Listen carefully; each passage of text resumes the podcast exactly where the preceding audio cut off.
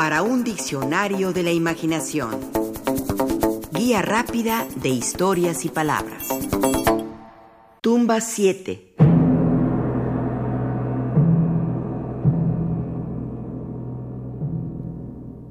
En 1922, el arqueólogo británico Howard Carter descubrió tras mucho empecinarse la tumba del faraón Tutankamón, uno de los descubrimientos arqueológicos más importantes de la historia. Diez años más tarde, en 1932, un nuevo hallazgo asombró al mundo, el de la tumba 7 de Monte Albán, en Oaxaca.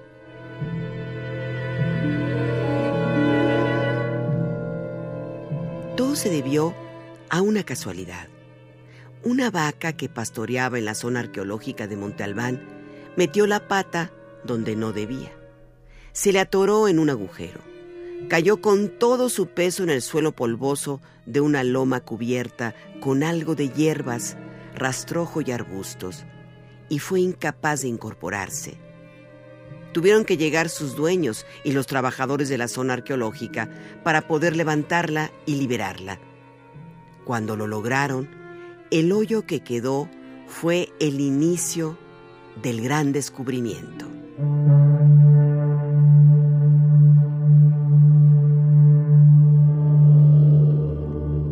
El arqueólogo en jefe, Alfonso Caso, se dio cuenta inmediata de que ese hoyo podría conducir a algo importante. Puso a sus trabajadores a excavar y no le faltó razón. Al día siguiente, entusiasmado por su hallazgo, Alfonso Caso mandó un telegrama con el siguiente texto. Asunto. Descubierta tumba más importante. América. Enviaré detalles. Urge, salgan hoy, si es posible. Marquina, Borbolla y Eulalia Guzmán.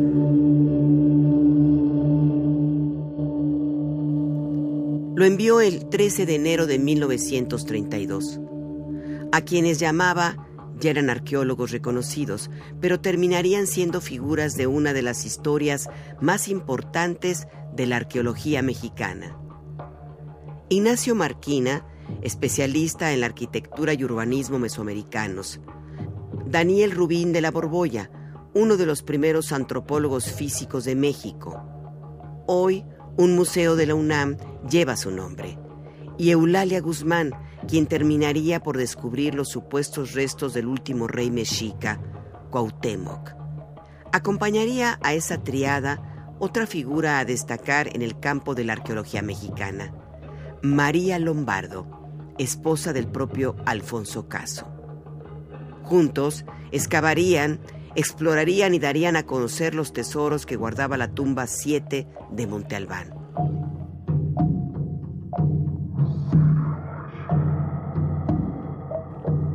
La excavación se llevó a cabo en la plataforma norte de la plaza principal de Monte Albán. Se descubrieron seis tumbas zapotecas, aunque de caciques mixtecos, cuyas muertes y entierros ocurrieron a finales del siglo XV. Se trataba de un verdadero tesoro en términos arqueológicos y artísticos.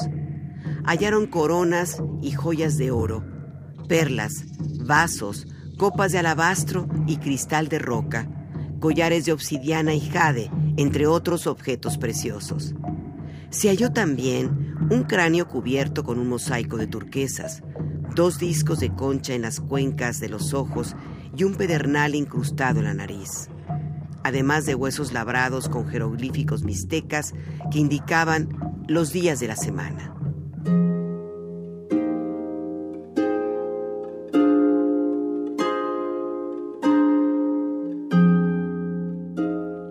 Jacobo Dale Vuelta, seudónimo del periodista oaxaqueño Fernando Ramírez de Aguilar, fue de los primeros en observar ese tesoro, quien estuvo presente cuando el antropólogo Caso le llevó a mostrar algunos de los hallazgos al entonces gobernador de Oaxaca. Así lo cuenta el reportero en un texto publicado en el periódico El Universal. La maravillosa colección de objetos encontrados en la tumba de los seis caciques mixtecos fue tan profunda que estoy seguro nunca antes de entonces sentí la honda veneración por los antepasados. El licenciado Caso llevaba el tesoro arrancado a Monte Albán dentro de una modesta petaquilla. Los objetos estaban cuidadosamente envueltos en papel china, pues este afortunado explorador había hecho ya la primera clasificación de ellos.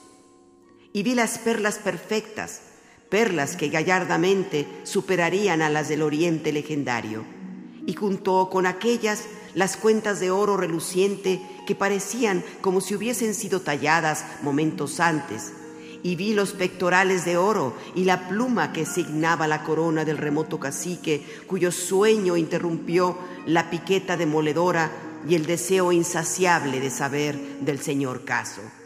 Y vi los vasos de cristal de roca y de alabastro, y los collares de jade y el cráneo que tiene como bóveda un mosaico de turquesas rutilantes.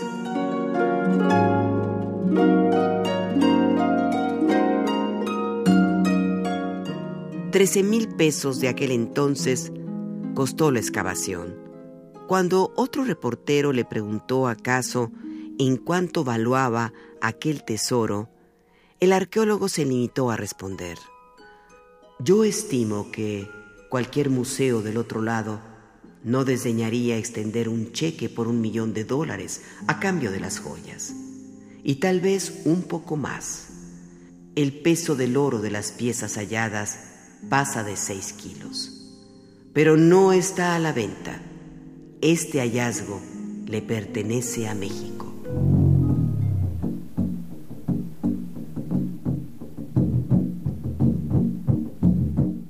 Probable que hubiera un orden cosmológico en la forma en que los artefactos y los restos fueron depositados en la tumba 7 de Monte Albán, afirma el arqueólogo Martin Jansen.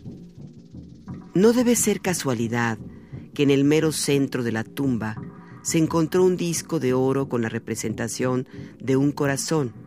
Es una ofrenda que a la vez le da a la tumba la calidad de un ser vivo. Si bien esta tumba fue construida en el clásico temprano, algunos de los artefactos y de los restos óseos en su interior fueron colocados cuando Monte Albán ya había sido abandonada. Se sospecha que la tumba 7 pudo haber sido un lugar de veneración y quizá de entierro de algunos restos de la señora Cuatro Conejo Quetzal, de origen mixteco, esposa del señor Cinco Flor, señor de Saachila, de origen zapoteco.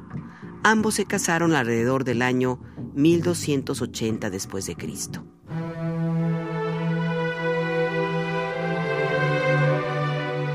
La tumba 7, cuyos tesoros aún maravillan a propios y extraños, marcó un hito en la historia de la arqueología mexicana. Su descubrimiento marcó la profesionalización e institucionalización de esta disciplina.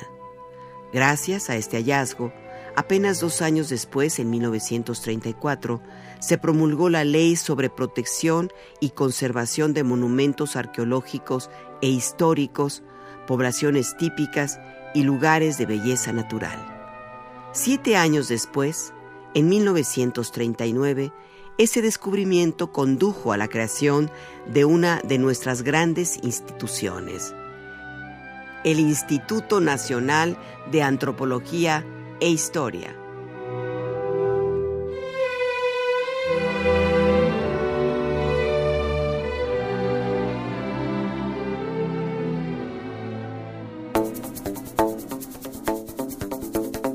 Participamos en este programa Juan Ramírez, Rafael Méndez, María Eugenia Pulido, Mauricio Carrera y Pilar Muñoz.